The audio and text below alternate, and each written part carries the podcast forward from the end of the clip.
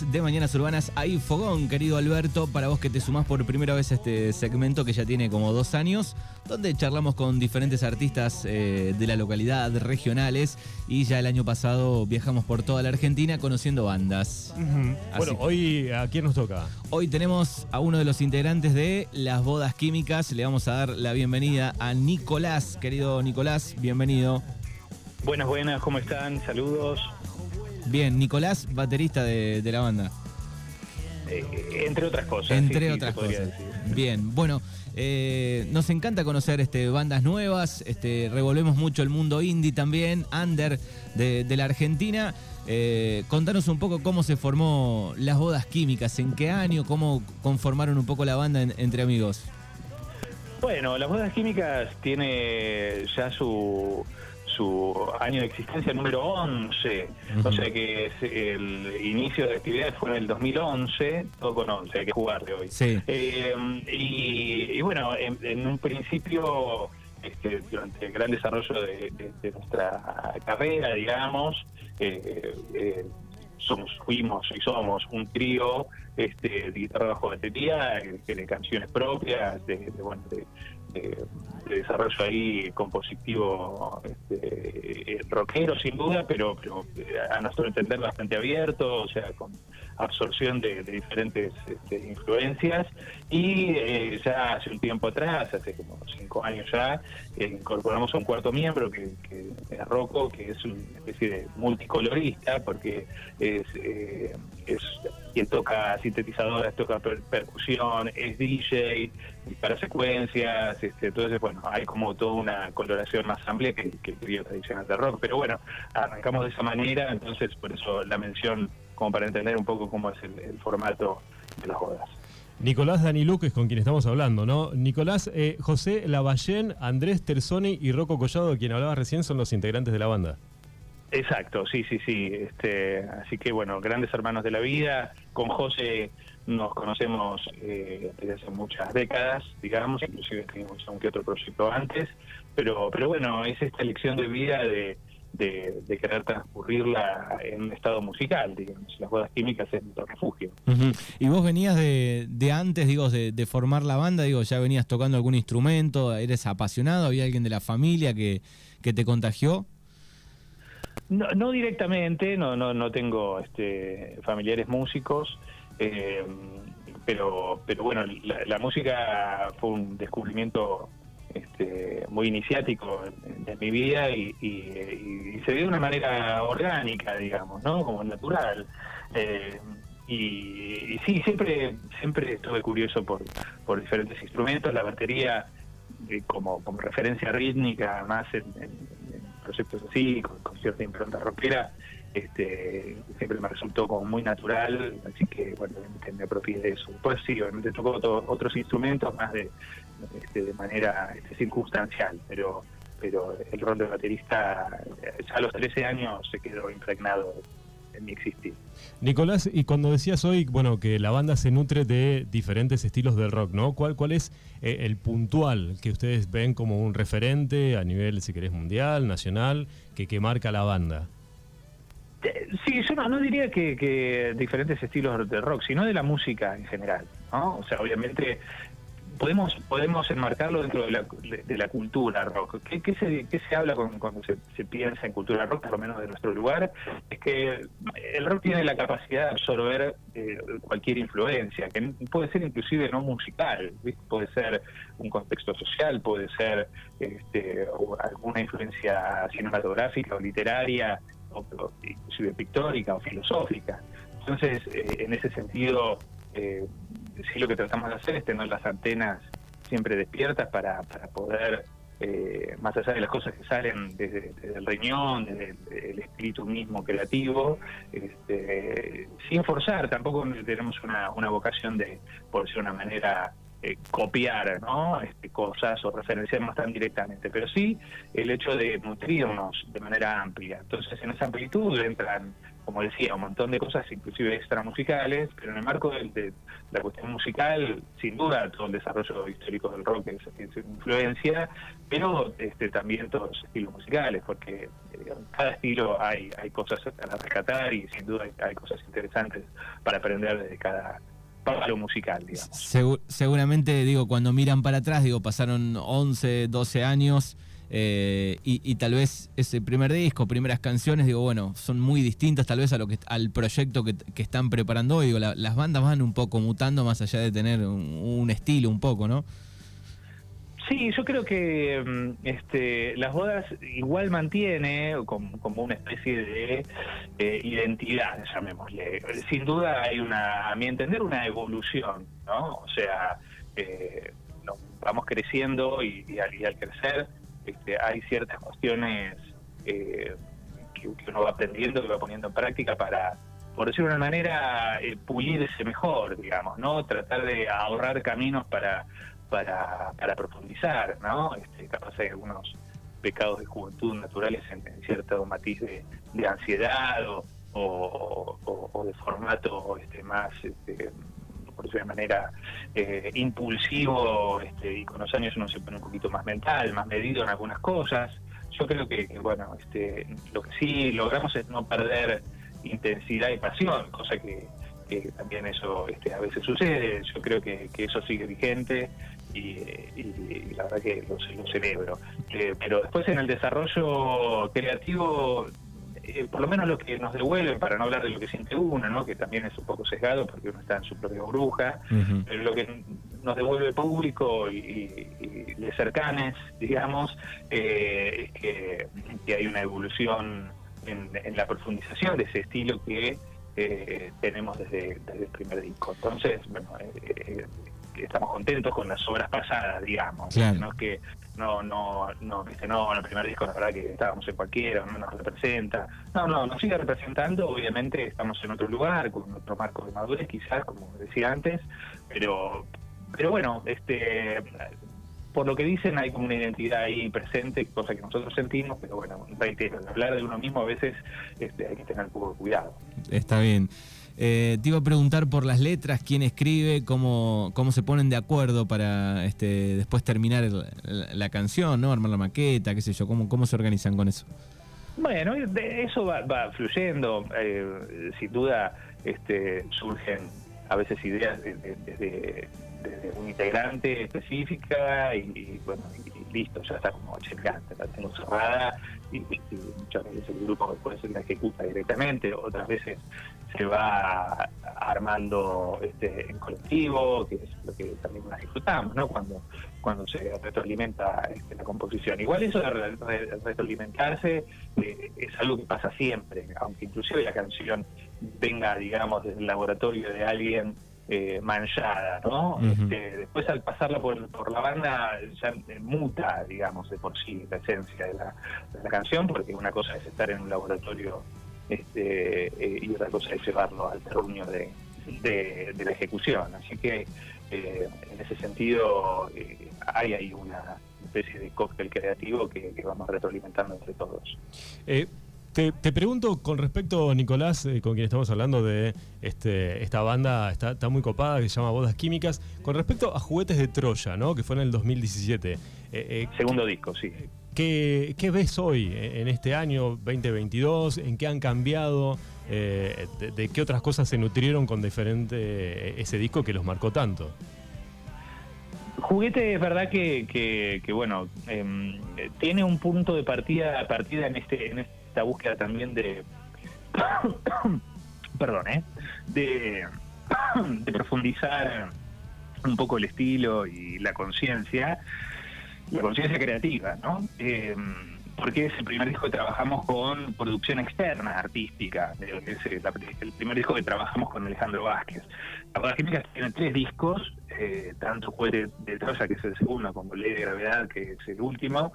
Eh, trabajamos con la producción de Alejandro y él nos ayudó un poco a, esto, ¿no? A evitar eh, aristas, de, por decirlo de una manera, difusas o de, pérdida de energía para enfocar en, la profundidad que la canción tiene para ofrecer. Eh, es algo que igual nosotros naturalmente ya veníamos buscando y, lo interesante de trabajar con, con, con Ale es que no tenemos una relación de productor-banda fría, ¿no? O sea, él se fanatizó con el grupo, eh, la verdad estamos muy, muy contentos de que la relación haya surgido así también, donde más allá de, buscarnos, cuando nos encontramos, digamos, eh, se generó esta empatía tan, tan natural y, él este, también confía mucho en, la propia dinámica del grupo y él nos ayuda también a potenciarla. Así que ese puede llegar a ser un cambio eh, a partir del segundo disco respecto al primero, pero reitero, estamos este, satisfechos con el primer disco también sin duda y nos representa. En el marco de Juguete de Troya, como en el, marco de Ley Gravedad, sí es cierto que este, eh, siempre anticipó algún proceso complejo este, que, vivió la sociedad toda y, después se resignificaron mucho, mucho las letras. Por momentos hay una sensación de, de, qué, raro y paradigmático se ha, se ha vuelto este, tanto Juguete de Troya como Ley de Gravedad, porque fueron eh, sacados antes de periodos complejos, digo, y tienen una una, por decirlo de una manera, un común llamado a una anticipación a lo que se venía, este, sin querer decir que somos los Nostradamus del rock, pero sí es cierto que eh, Juguete de Troya, digo, tiene todo un arte, digo, hay dinosaurio en la tapa y habla de que es un juguete, digo, de Troya, o sea que básicamente hay algo que está oculto adentro y este, eso, eso algo está, ese algo, perdón, que está oculto adentro viene a traer complicaciones y hay varias canciones que que expresan eso y después atravesamos un periodo neoliberal bastante complejo. Entonces, eh, y hay un dinosaurio en la puerta. Entonces hay como toda una, una cuestión ahí eh, que se resignificó y, a veces hasta nosotros mismos nos sorprendemos. Y en el marco de Ley de Gravedad, que es un disco que salió eh, con varios adelantos igual, antes hay una canción que la primera que sacamos a la vida, digamos, este, que es una canción que se llama Rebel con con Richard Coleman como invitado, eh, que fue el adelanto del disco. Después sacamos otro adelanto más, que se llama Urge, que es una canción como muy visceral. Eh, y después ya salió el disco. El disco salió en febrero del 2020, un mes y, pico antes de, de, la pandemia y, y, la inevitable cuarentena, digamos. Entonces, todo lo que un poco cuenta el disco con esta ley de gravedad eh, también se volvió, este, como se resignificó, digamos. ¿Y cómo fue tocar, cómo fue participar con, con Richard Coleman? Bueno, también, digo, la verdad que en eso tengo que admitir que, tenemos cierto marco de, de, fortuna, que las personas que participan eh, este, espontáneamente y esporádicamente en, el proyecto, justamente, ¿no? O sea, no, no es algo forzado, sino que se da por vincularse eh, naturalmente. Entonces con Richard, que, bueno, que no nos conocíamos de antes, eh, la vida nos puso en, un contexto de, cercanía y, nuevamente, ¿no? Este, muy generosamente eh, quiso aportar a, la canción y es una canción que también le calza como un traje divino a Richard y, bueno, la verdad que fue una experiencia este, muy, muy linda, como también la experiencia de, por ejemplo, un simple que sacamos ya con Ley de Gravedad editado. Prisionero. Dentro del, 2020 sacamos Prisionero, exactamente, que es un tema que no estaba en el disco originalmente, este, con la participación del Titi y de las pastillas, eh, y, la, gente del plan de la mariposa, grandes amigues. Eh, Qué bien. También, digo, bastante orgánica la, cuestión, digo, no, no, muy forzada, y la verdad que los resultados te transmiten eso, por lo menos es mi, sensación, digo, ¿no? ¿Viste? A veces, a veces los, ahora que están de moda, hasta la terminología fit, ¿no? De invitado, este, a veces queda a veces un poquito forzado a mi entender. No es el caso de, estas experiencias, este, ni hablar con la de Sergio Dawi, ¿no? Que, es una relación de mucho tiempo, el saxofonista este, ex redondo, que este, toca con nosotros desde hace muchos años, inclusive nosotros participamos en algunos proyectos que que llevó adelante y toca el saxo en la canción que le da nombre al disco de Gravedad, que también hay un clip ahí que, que estamos como simple, digamos. Lindos amigos. Y, sí, la verdad que, bueno, eso también, él es casi una, relación un poco más familiar, digamos, de, años. Pero eso, este, eh, todos quienes participan este, tienen ahí como esa característica de, naturalidad, de, espontaneidad amorosa. No, te iba a agregar ahí, Nicolás, eh, Dani Luke, de, bandas, de bodas químicas con quien estamos hablando. Esta banda está muy buena. Eh, que los necolchenses estuvieron acá en Puan. Nosotros somos de Arregueiro, pero estuvieron en Puan hace un tiempo. este, la verdad que una banda muy, muy poderosa, muy interesante. Qué bueno.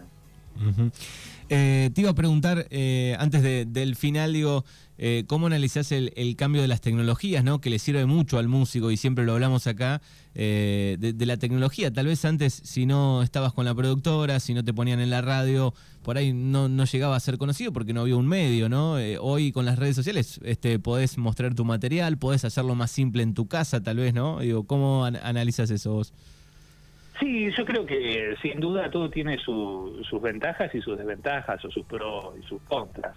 En el marco de la tecnología, sin duda, la accesibilidad a la cultura en general, digo, ¿no? Me parece que es algo saludable para, para la población, para que el ser humano pueda acceder a información de manera más directa.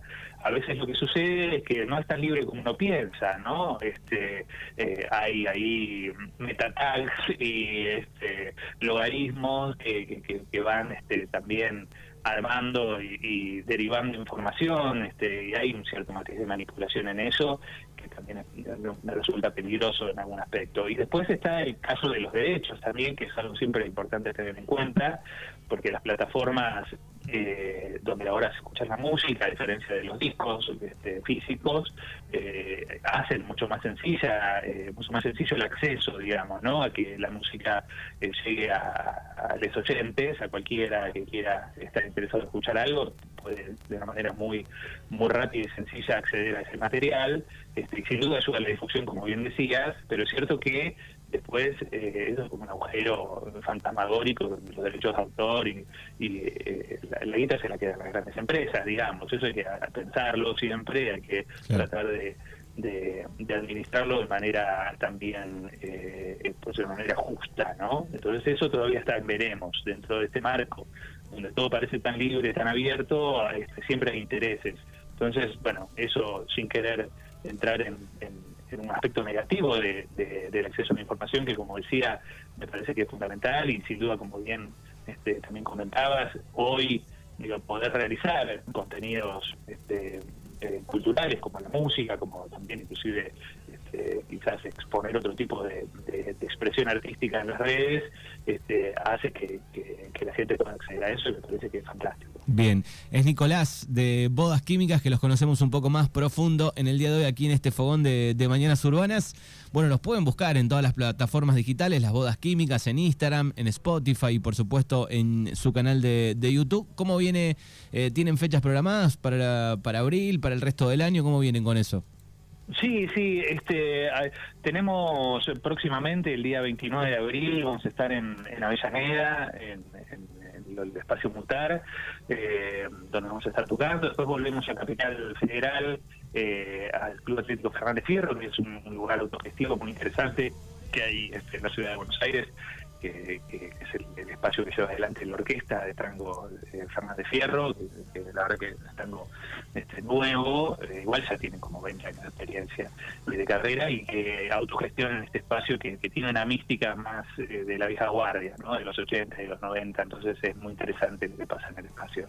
Eso va a ser en mayo, eh, y nuestra intención es ya a partir de de, junio eh, tratar de tener un segundo semestre de este año que se está volviendo a retomar las actividades, donde podamos obviamente eh, ir para el interior y bueno, quién nos dice si tenemos suerte podemos andar visitándolos en, algún momento. Bueno, muchísimas gracias eh, por estos minutos, Nico. No, por favor, un placer. Bien, vamos a cerrar con la, la canción Prisionero. junto a Piti, junto al plan y, y amigos. Así que un abrazo enorme a la distancia acá. Un abrazo, gracias por el espacio. Abrazo. Nicolás Daniluk, eh, de las bodas químicas. Y así suena esta canción con todos los amigos. Esto se llama Prisionero.